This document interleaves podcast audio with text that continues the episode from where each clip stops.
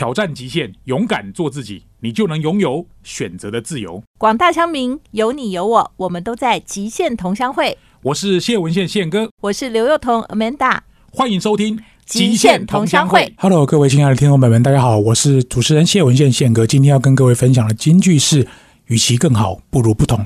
在工作的过程中，或者是我们自我创业的时间里面，我们常常会思考一个问题：你看到旁边的你的同才、你的同学、你的朋友，他做的比你好，你就会想，他到底在做什么？我想不想跟他学？如果有一天我能够跟他做的一样好，那该有多好！可是大部分人没有办法想象，如果你思考的都是他做 A，你也做 A；他做 B，你也做 B，其实你跟他是没有不同的。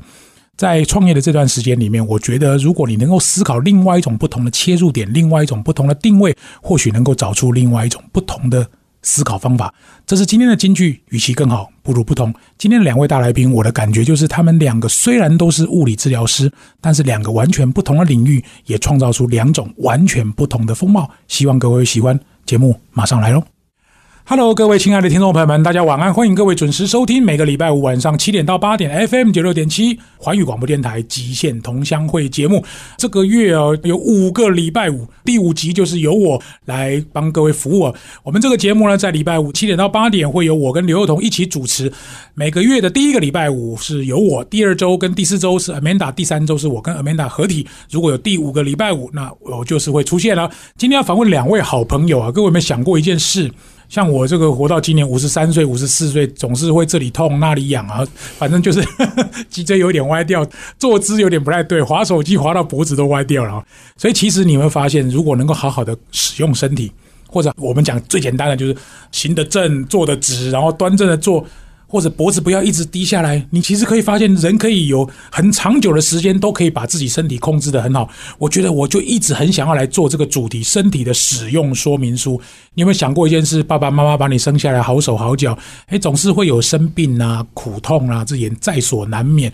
但如果能够延长，或者是好好用自己的身体善用的话，我相信每个人活到七八十岁，可能还是一尾活龙哦。今天如果你听到这集节目，我就要告诉各位，你就会变成一尾活龙的机会，因为。今天有两位专家来跟各位讲如何使用你的身体。第一位跟大家介绍的来宾是生辉物理治疗所的院长洪越狱。宪哥好，各位听众朋友们，大家好，我是越狱。好，越狱是这个生辉物理治疗所的院长。好像有时候我自己腰闪到啊，或者是筋骨酸痛，就请越狱帮我治疗。待会再讲讲他的故事，很特别。另外一位是他虽然哈，就是身体有一点小毛病啊，可是呢，我每次只要看到他，就是精神奕奕，然后。他在我们的社群里面就带给大家很多正面的东西，我觉得我非常欣赏他。我自己生病之后，我也勉励我自己，就算身体有一些苦痛，我也要用正面的乐观态度面对大家。跟大家介绍的是全新大安诊所的物理治疗师陈德生。宪哥好，各位听众大家好，我是德生。好，接下来我想请这个月玉简单跟大家分享一下物理治疗师到底是一个什么样的行业，他的工作项目大概有哪些？好，用一句话来说，物理治疗师的话，我觉得他就是在改变我们身体的功能。我们大家都知道说，其实人一定会生病，然后我们现在医疗上其实也有很多各个不同的专业人士，比如说医师啊、护理师。而物理治疗在这个当中扮演的角色，它其实就是改变你的身体功能。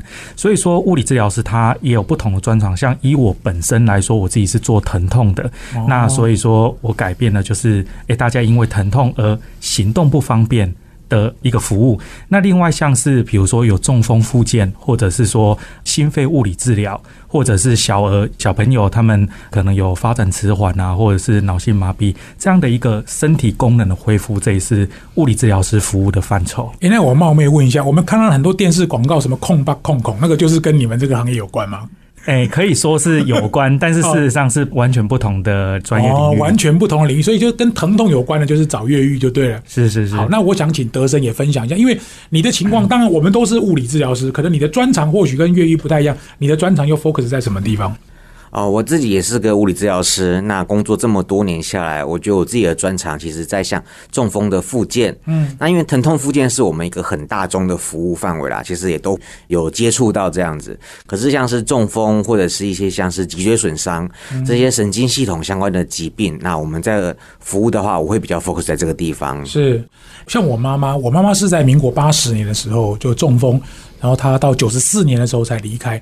我不知道那个时候有没有物理治疗师介入，就是我家会有很多那种附件的简单的工具啊、道具，然后医师就要求我妈妈说一定要在家里做类似像这样的东西。请问那种东西是不是物理治疗师现在在 focus，还是说现在这几年跟以前我妈妈的那个年代，民国九十四年跟现在是有点不太一样，还是说这个领域的专长是什么时候出现的？我想请问岳玉。好，刚刚宪哥提到的，其实一直以来物理治疗师都有在中风领域去做服务。是那只是我随着我觉得时间的演进，大家的观念也变不一样的时候，那个服务的内容会慢慢有所变化。从我们过去可能在医院里面会有一些器材，那也会鼓励大家在家里怎么样去使用这些器材。那其实，在医院里面，治疗师会进一步去。怎么样去把这个动作做得更优化是，然后用更正确的方式去发挥更大功能？这个是物理治疗聚焦的事。是，那我想请问一下德生，因为像这种所谓的专业的职能啊，它是不是要经过一个什么国家考试？因为医师、什么护理师好像都有考试，你们这个也是需要考试的吗？对的，我们在念书的时候，大学就是念四年，然后第四年是实习，取得毕业证书之后才来国家考试。那这几年其实有些变化了，像今年阳明交通大学的第一届六年制的学生出来了，所以他们多念了两年，多学习了很多新的东西。因为随着时代的演进，其实复健这个领域也有非常多的东西加进来，嗯，所以像台大跟阳明都已经先开了六年制的学程，嗯，所以他们是需要念的比较久的。那我们都是一样，毕业后才能去考国家证照这样子。是，那我想请问一下两位，因为你们两位我知道可能机构不一样，你们从学校毕业到现在，可能职业甚至有管理一个职能治疗的医院。好了，我想请两位简单谈一下你们从学校毕业到现在为止的历程，好不好？我先请岳玉。好，那我刚毕业，其实是在一个地区医院工作，是那主要还是做健保相关的业务。是那比较特别的是，我工作第四年来到护理之家，嗯那护理之家服务的多半就是真的是失能比较严重的。阿公阿妈这样的，对对对对，那不过在那同时，我的兴趣领域一直都是在疼痛这一块。嗯，那所以说，在这之后就一直钻研在自费的物理治疗所。是那我在前一个工作是在益康脊柱体态物理治疗所待了六年的工作，那也担任营运长的角色。那到现在自己出来创业这样。了解。好，这是越狱的这个背景。那德生呢？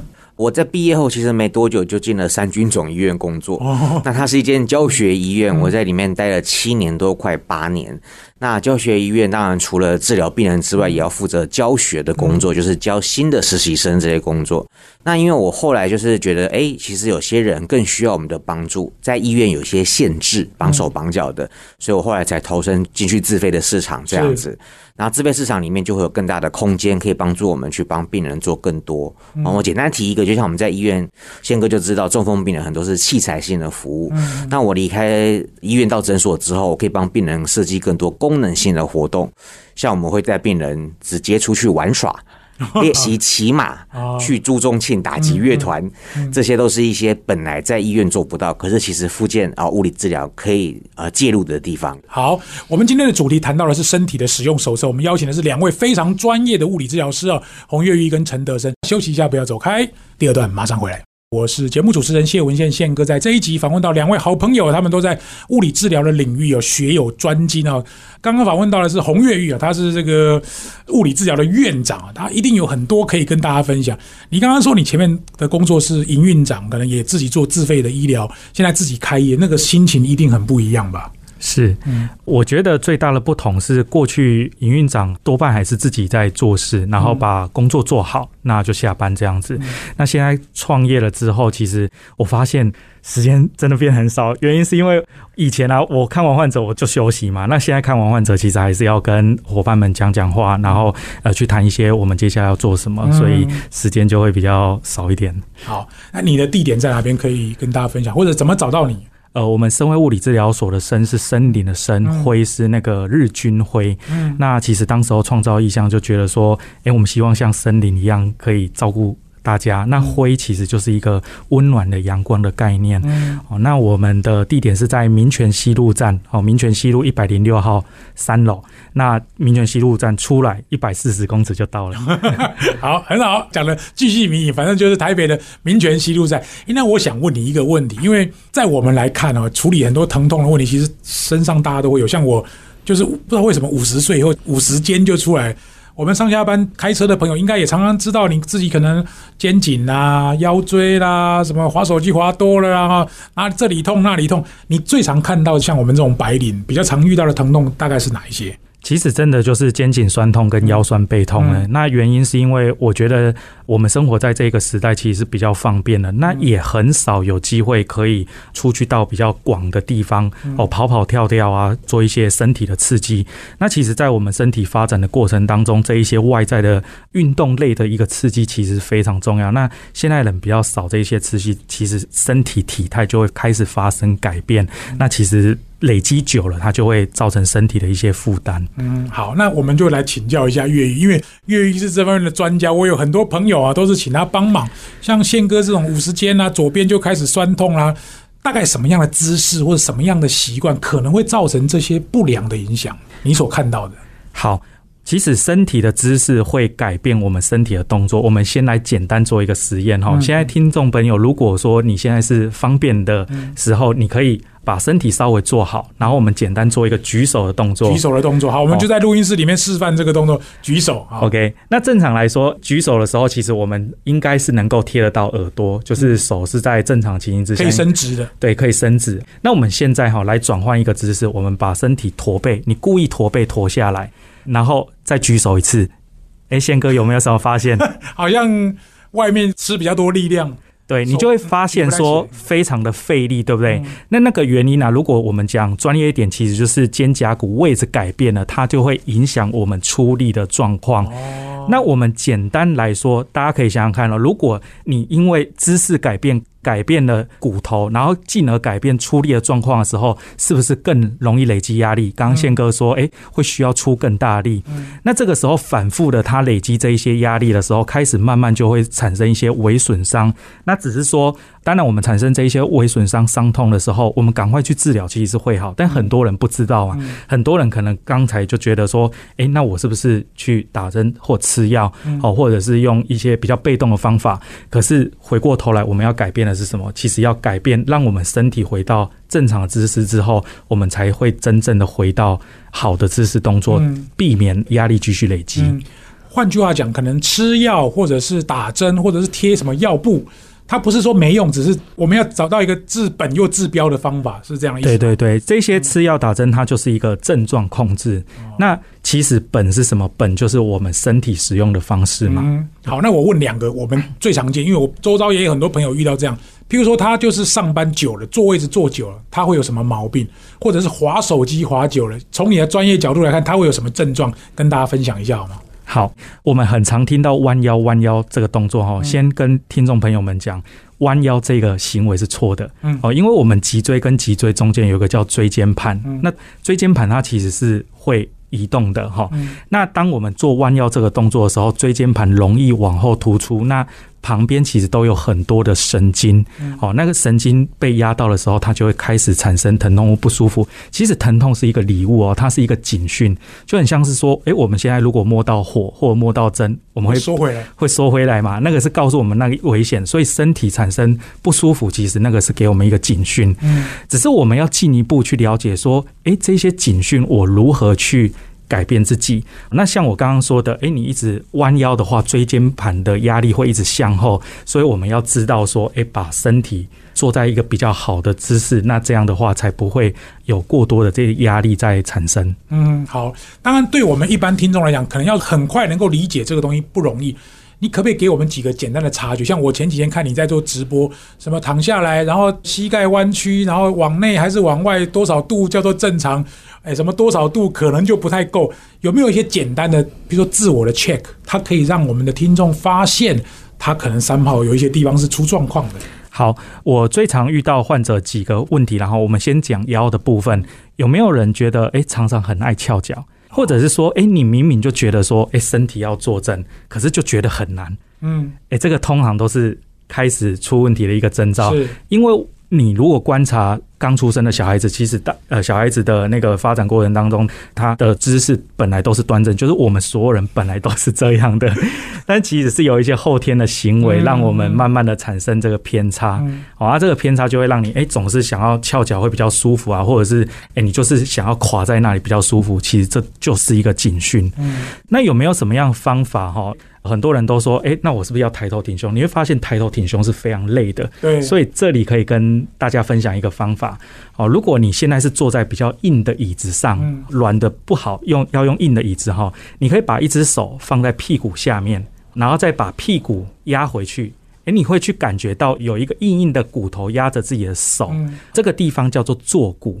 好，那如果你两边的坐骨都找到的时候，我请大家现在可以在你听的时候做一个很可爱的摇摆的动作，左右摇摆，对，让那个两边的坐骨去压着椅子的那个压力，OK，然后接下来停，停在这个姿势的时候，哎，你就会发现，哎，脊椎是不是自然而然就是在一个直立而且比较轻松的位置上？哦，所以只要坐骨有贴到椅子，它就会在一个自然的平衡状态，是这样解释吗？是的，是的。所以换句话说，如果你找到坐骨的时候，哎，你故意弯腰驼背，或者是故意的非常抬头挺胸，嗯你都会发现自己的坐骨的压力并不是在椅子上。哦，所以换句话讲，就是坐骨只要是有效的贴在椅子上，人是在一个比较舒服而且又平衡的状态，比较不容易腰酸背痛。没有错，哎，那其实坐骨刚好顶在椅子上那个位置，刚好就是我们骨盆正位的地方。嗯，哦，那脊椎就是长在骨盆上嘛，就像是一个树跟一个盆栽这样子，所以骨盆歪，脊椎也会跟着歪，大概是这样的意思。了解。好，那我们从下面讲完，再来讲上面。像一般人最常什么肩颈酸痛，可能也跟什么滑手机啦、打电脑啦，好，可能是长时间驼背啦或者弯腰，我不知道这个中间的关联，可不可以上面也稍微帮我们讲一下，好不好？好，OK，那上面呢，我们可以大家一起来做一个驼背的动作。好，现在暂时允许大家驼背一下，哎，大家就感受一下自己的头。你有没有发现这一颗头其实是蛮重的？大家知道我们一颗头大概几磅吗？其实以男生的头的话，大概是十二磅哦。那就跟保龄球差不多了。对，就保龄球的概念。哦，那我们如果姿势好的情形之下是十二磅，可是你驼背，研究发现说你往前一寸的话就变两倍，就是二十四磅的概念差。这么多，是的，是的两倍，不是一点二倍啊。不是不是，那所以其实为什么我们要维持好的姿势，就是因为你在错误的姿势之下，你的肌肉会去更费力的负担这一颗头。那大家有常常听到过劳过劳，对不对？我们现在都在讲求说我们不要那么过劳，可是啊，我们现在很多人的姿势就是让自己的肌肉处在一个过劳的状态。哦，所以它就会连带的可能别的地方去代偿它的位置，是。这个脊椎的这个肩胛骨可能位置也不对，然后慢慢慢慢，像我就之前左手就举不太起来。没有错，没有错，它就是一个恶性循环的累积。当你错误的时候，诶，它就会开始产生疼痛或弱化。那我们又不知道怎么样调回来的时候，它就是痛又弱化，痛又弱化，这样一个恶性循环的过程。再加上如果老人家一个疾病下去，他说不定整个就全垮掉了。没有错，没有错。好，所以如果能够好好的使用身体，当然这个越狱跟我讲过很多遍了，所以我都每次都告诉我自己，走要走得端正，做也要做得端正，然后这个平常要多做几个附件的动作。其实越狱给我们很多的帮忙，因为他的粉砖其实也常常也会有一些直播，偶尔我也会上去看一下，其实对我们很有帮助。如果各位有需要这方面的咨询，你可以跟他先稍微联络一下，或者是用他的 Line 跟他做咨询，我觉得对各位会非常有帮助。今天访问到的是洪越狱哦，待会下一段我们请陈德生物理治疗师也跟大家分享他身上有一个小小的毛病，他到底怎么样在这个物理治疗的工作以及他身体的控制之下，能够找到一个平衡的状态？它又有什么物理治疗的方法跟内容跟我们分享一下？我们休息一下，不要走开，更精彩的第三段马上回来。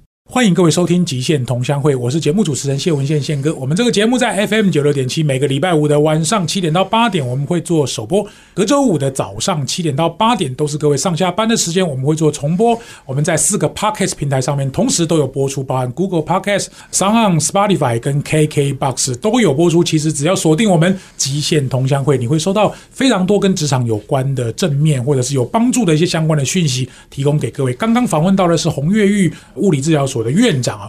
接下来访问到的是陈德生，他也是物理治疗师，但是我从前面一直到现在都没有告诉各位，他说他身体上有一些小的毛病啊，所以我自己身体遇到一些困难的时候，我总是觉得身边有很多的人提醒着我，不管遇到再大的困难，都要坚持的走下去，用正面的态度面对人生。我想问一下德生，你身体上到底有什么毛病？好，谢谢宪哥哈。其实我自己是物理治疗师，我大概在二十九岁的时候，我就经历了人生的第一次洗肾。然后我运气不错，在洗肾后两年不到的时间，我三十一岁就排到肾脏移植。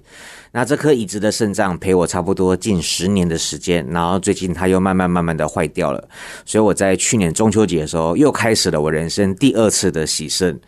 所以我的人生其实过到现在，大概有二分之一的时间都在病痛中度过。嗯嗯，好，这个真的，我都想了，如果有一天换成是我是你，你是我，我们会不会有不一样的生活？你光想到洗身，我的大脑里给我的讯息大概就是老人家，嗯，才会这样。那么二十九岁，然后还肾脏移植，好，那至少我看到你的时候都是一个很正面、很阳光。他对你的工作会产生影响吗？呃，应该说我自己从小就有肾脏病，然后再加上念了医学院校的关系，我大概知道肾脏会走这样的一个病程，它就是会慢慢的坏掉。那坏掉之后，我总是要选择一个相对不影响工作的方式，所以我那时候选择腹膜透析的方法。那腹膜透析其实认真说起来，它的洗肾时间大概就是每天花三次到四次，每次半小时的时间，所以我就把它想成我就是在每一个餐后。我又要花半小时吃一个药，然后这个药只要吃完了，我基本上可以正常的工作。我只要维持好我的体力啊，我的精神，其实工作几乎是不受影响的。我在第一次洗肾的时候，那时候二零一二年吧，好，那时候第一次洗肾，然后我大概在稳定之后没多久，就背着药水飞去香港玩了。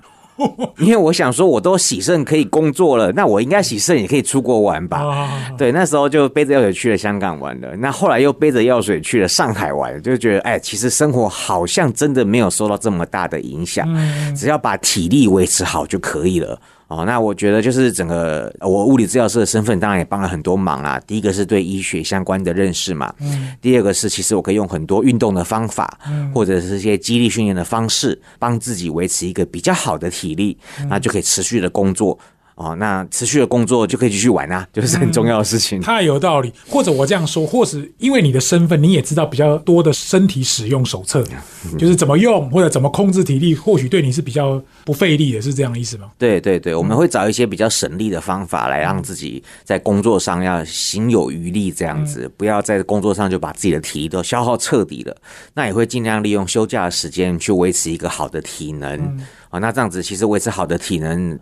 即便是洗肾的状态，那我觉得大家都还是有机会可以让自己恢复到一个相对比较好的情况。嗯，因为那时候听到一句话，我觉得蛮有道理的。今天洗肾这件事的目的是末期肾衰竭一个不得不的选择，可是它的目的是让你的生活不要受到太大的影响。嗯，因为如果末期肾衰竭你抗拒或者你逃避这个洗肾这个方式的话。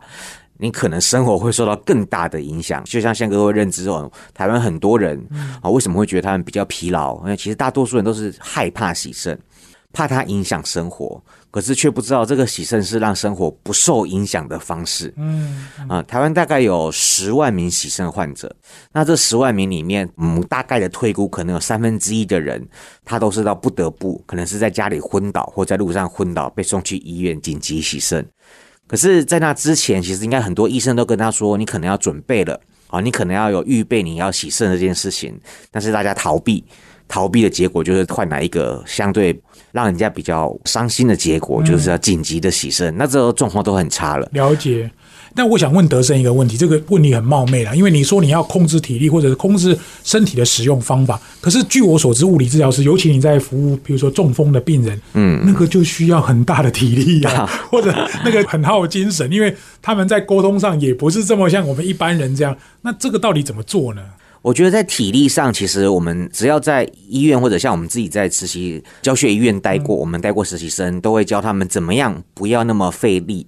所以当自己工作了六七年、七八年之后，其实是知道怎么省力的方法来做病人的。那当然，它还是一个体力活，没有错。那只是我们会用相对省力、比较不伤身的方法来进行。那在跟病人沟通上，我觉得我这个病人的身份也让我跟他们沟通比较能够同频共振。哦，他们比较可以理解说，哎，你好像跟一般的治疗师不太一样。所以你会讲。你是喜肾的病患，你会跟他们讲这件事吗？会啊，如果他们太难沟通的时候，我就会下重招，直接跟他讲说：“我都喜肾还来上班呢，你还在等什么？开刚开始运动，刚开始复健这样子。”哦，所以这个身份或许对他们，就像我有一次问到那个郭宏志。他说他左手 Tommy Jones 都开七八次，然后那些开第一次的那些菜鸟投手说：“你有什么好怕的？”对他意思就是，当我生命厚度够的时候，我就可以办法说服你。是的，是的。好，那我想问一下，因为你服务的都是中风病人比较多，刚刚越狱谈到的可能都是一般人，那你跟我们分享一下中风病人他们要在复健上需要注意什么地方？因为脑方面的问题其实很多，像我妈妈就是这样的情况。对，其实中风患者有一个很大的特色是，第一个还是要看年纪，嗯，第二个是要看程度。所以不同的年纪跟不同的程度，我们会设定不同的目标。我们也老实说，的确有些中风患者没有办法恢复到像之前的生活这样子。那这时候物理治疗的介入，可能就是哎，我们用一些辅具帮忙，然后用一些外力来帮忙啊，怎么样？这些外力对病人来讲是舒适的。那如果他还有机会，像遇到一些比较年轻，四十多岁、五十多岁中风的人，他还有机会把大脑修复的时候，其实物理治疗的运动对大脑的刺激是非常足够。的。哦，对，当然过程中病人是辛苦的，嗯，好，那我们就要更有同理心的去跟他说，哎，其实这过程辛苦，我们知道，但是借由物理治疗师的协助啊，也不止物理治疗，职能治疗师、语言治疗师，其实很多的治疗师在附件相关领域进来一起协助的时候，其实可以帮助患者尽量赶快回到跟他原本希望的生活这样子。嗯，因为讲到这个话题，我们就举一个例子，纳豆，嗯，因为纳豆我看到好几部电影，突然间哇，去年这样。然后今年我看他的新闻，哎，出来之后，哇，才知道他原来历经这个简直是浩劫。那从纳豆的例子，因为我不知道纳豆几岁，我估计大概是三十，最多四十岁吧。嗯，他的情况跟我们分享一下好吗？哦，当然我自己没有接触过这个病人，但我知道他跟我年纪一样大。哦，真的？那他等于是四十岁或者三十九岁这一关就没有过，他就是中风了这样子。那从后面我的影片观察到他的表现，我觉得他的肢体的影响应该没有很多，主要。是影响到一些认知的部分，他可能对话的速度会变慢，理解的速度会变慢，所以这时候这个病人的复健，其实除了肢体上我们要把他训练回来，他的目标应该是训练能走能跳，没问题，至少回到他的工作。对，可是，在认知上可能就需要更多的阅读。或者是一些比较多的，甚至是音乐，甚至是一些刺激，让他的脑部更快的回到跟常人的认知的水平。这样，嗯嗯，因为他的女朋友帮他拍的那支影片，其实我看了蛮感动了。嗯，他女朋友本身就也是一个很有名的那个艺人，或者帮忙他，可是。我相信在陪伴的过程，那一定是非常辛苦的哈。嗯，那因为当然你自己有一个多重身份，如果是一个中风的病人，他的陪伴者，你可不可以给我们一些心情上应该怎么调试，或者是面对病患的时候，他应该有什么正确的态度？这个刚好我今天早上读到火星爷爷的一句话，我觉得非常的好。嗯，人的一生其实可以过两次，第一次是你过的那一次。第二次是你理解的那一次，嗯，所以借由这样子，你的过去可以改变啊。中风是个事实，没有错。所以陪伴者第一个必须得先接受这件事情。很多陪伴者比病人更难接受，对。那可是陪伴者先接受这个事实了。好，那我们就看在这个事实下，怎么样让生活更快回到相同的水平。嗯，好，一定会有一些不同的，但是新的不同不见得不好啊。所以我们要想着回去生活的水平，不一定是跟过去完全一样，说不定可以更精彩，也不一定。因为搞不好将来这个过程都是一个人生历练的过程。所以陪伴者其实很多时候都是要先接受这件事情，然后再来去思考我们怎么样在这个前提下，啊，就是真的生病了这个前提下，好好的过一个新的人生出来。啊，太有道理哈！再讲到火星爷，因为火星爷在前几集刚好也来上我们的节目哈。休息一下，不要走开，更精彩的第四段马上回来。我是节目主持人谢文宪宪哥，今天访问到的是两位非常优秀的物理治疗师洪月玉跟陈德生。刚刚各位收听到的歌曲是德生跟大家介绍的。他小时候，就是我青壮年时候听的辛晓琪的《两两相望》。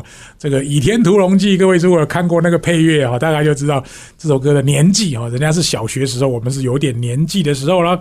总之啊，这个人生就是这样了哈，不管你从事什么行业跟工作，配合到你自己身体的状态，你身体的状态越好，当然你的工作能够做得越好。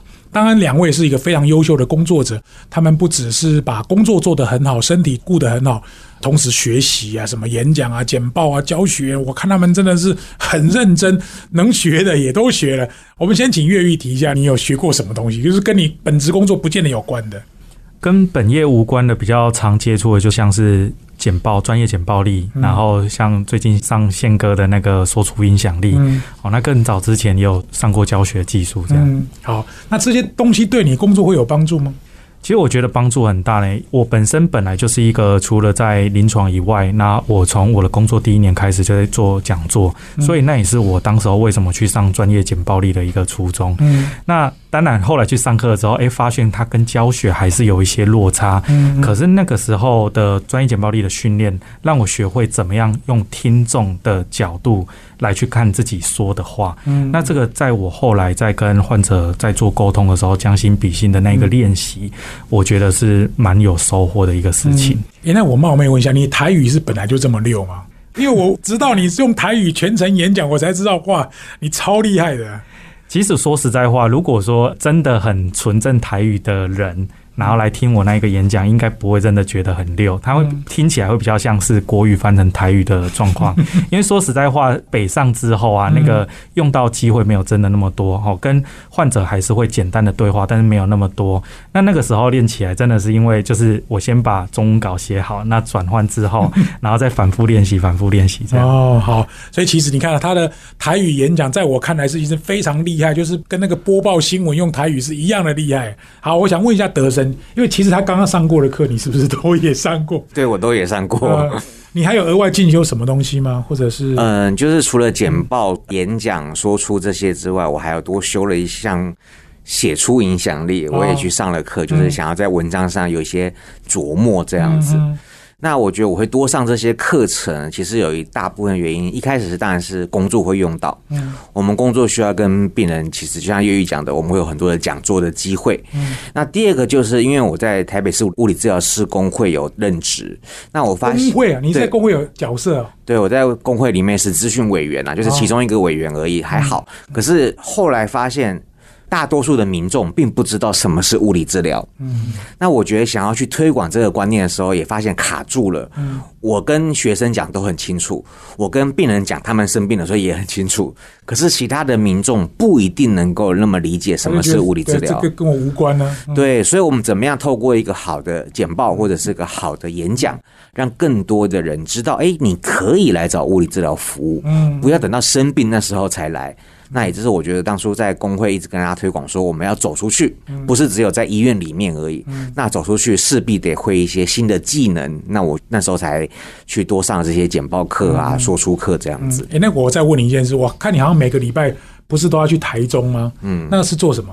哦，那是在台中的合作诊所，其实一样是做物理治疗的服务，哦所以也只是场地转移到台中。所以每个礼拜都要去。对我每个礼拜三都跑大甲的诊所这样子。好。很不错，他们两位就是很年轻，而且很优秀，都是很有想法的物理治疗师。在我看来，当然我或许没有伤痛的时候，我不会想到物理治疗对我有什么帮助。我只知道我妈妈在生病的时候，她常常要做复健。可是当我深入去了解这个工作，包含像刚刚两位提到的职能治疗或者语言治疗，甚至我们刚刚两位的角色物理治疗，它都是整个医疗环节的其中一个非常重要的环节，因为。等到你开刀什么内科外科治疗完毕之后，就像这个中风，其实你还有很多需要复健后续的东西。如果各位有相关的问题，他们两位相关的讯息，各位在脸书粉丝团上面都可以找到，希望对各位听众有一些帮助。欢迎收听《极限观点》，我是节目主持人谢文宪宪哥。今天邀请到两位非常优秀而且年轻有为的物理治疗师来跟我们谈谈他们在工作领域当中的点点滴滴。首先，我想要请越狱来跟我们分享一下你最后想跟听众说的话，好吗？好，大家好，我是生辉物理治疗所的院长越狱。那我最后想跟大家分享一个观念，就是去了解并正确使用自己的身体。那为什么这个事情是重要的？人啊都不会想要故意伤害自己，但为什么你会不小心伤害？其实是因为你不了解。那所以说。花时间了解之后，那透过练习重新正确使用，其实你的身体是可以有很大的改变的。嗯，好，我觉得这个也给我们很大的显示啊。当然，因为可能工作忙碌啊，你觉得身体不重要，因为身体应该还堪用啊。但是实际上真的出事的时候就来不及。所以我想请德生也为我们分享一下好吗？好，我是全新大安诊所的物理治疗师陈德生。那我想送给大家就是。像火星爷爷说的，我们每个人可以过两次人生，一次是你自己过的那一次，第二次是你理解的那一次。那这样子想，其实我们可以过上无限多次的人生。过往它已经发生，但我们对过往的解释，可以随着我们因为学习、因为人生历练的不同，而开始有不同的解释。那这样子放下过去，跟自己和解的过程，其实是让我们人进步一个很重要的关键。不管你处在是一个照顾者。生病的患者，甚至是医疗人员，我都觉得可以透过这样子诠释的方法，让自己更往前，然后可以帮助更多人。好，谢谢两位啊。最后，我想用一句话来解释一下今天这一期节目，我当时想要来做的原因，因为。电视机有使用说明书，电脑有使用说明书，你的家电用品很多都有使用说明书。但是我的父母亲可能也没有告诉我我的身体要如何使用。但是当我接触到物理治疗的时候，其实都我已经上了年纪，我才知道原来这样子会造成一些病痛。慢慢的，我开始比较谨慎的使用我的身体之后，才发现其实如果你好好使用它，它可以陪你很久很久很久。但前提是你的大脑也要记得更新哦。希望各位喜欢这集的节目，我们下个礼拜再见，拜拜。